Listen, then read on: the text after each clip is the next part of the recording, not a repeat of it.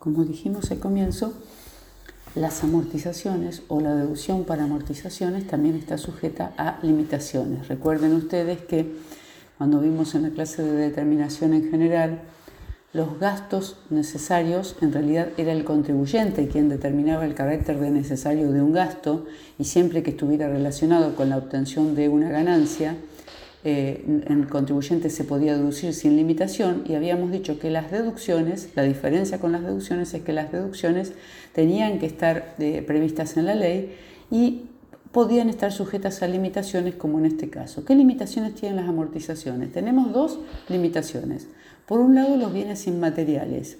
En realidad, el artículo 86, inciso F de la ley, permite deducir los bienes inmateriales, una amortización, perdón, de los bienes inmateriales, aquellos que tengan un plazo de duración limitado, limitado por ley o limitado por contrato, algún tipo de limitación y vamos a determinar una cuota de amortización de el valor de costo dividido los años que dure tal derecho. Eh, también lo tratan los artículos 209 y 210 del decreto reglamentario. Pero en el artículo 92, donde tenemos eh, las deducciones no admitidas en el inciso H, se prohíbe la amortización de los intangibles como marcas, llaves y similares. O sea que ahí refuerza la idea de que solo aquellos cuyo plazo de vida útil está limitado de alguna forma son los que podemos deducir. Otra de las limitaciones a las amortizaciones la tenemos en el artículo 92 también de deducciones no admitidas y se refiere a los automóviles.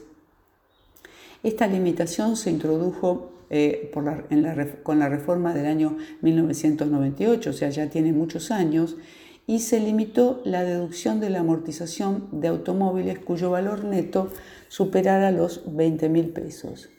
En realidad, en, el año 1998, 20 mil pesos, el, monto de 20 mil pesos era equivalente a un automóvil de Un automóvil básico que podía utilizar eh, la empresa en el desarrollo de su actividad y se introdujo esta limitación para evitar que, por ejemplo, se compraran eh, automóviles valiosos para utilizar por los, em, por los eh, personal jerárquico o por los dueños de las empresas, utilizando la, la importante deducción de, este, de la amortización del automóvil. Entonces por eso se limitó a un auto equivalente mediano a pequeño o mediano a, valor básico y ahí sí se iba a poder determinar y repito que solo para los automóviles, excepto que el uso del automóvil sea el, objeto de la explotación, o sea, en las empresas de los taxis, remises, estos sí van a poder deducir la amortización de los automóviles. Repito, es solo para automóviles. Acá tenemos que ver la definición de automóvil y acá no está contemplado, por ejemplo, para utilitarios, pickups y demás.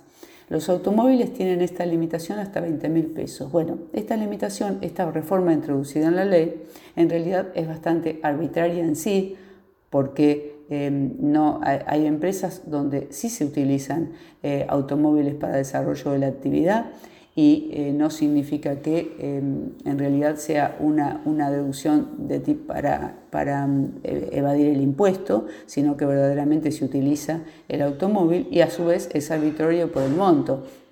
O sea, en sí fijar un monto es una arbitrariedad y más aún no actualizarlo con el transcurso del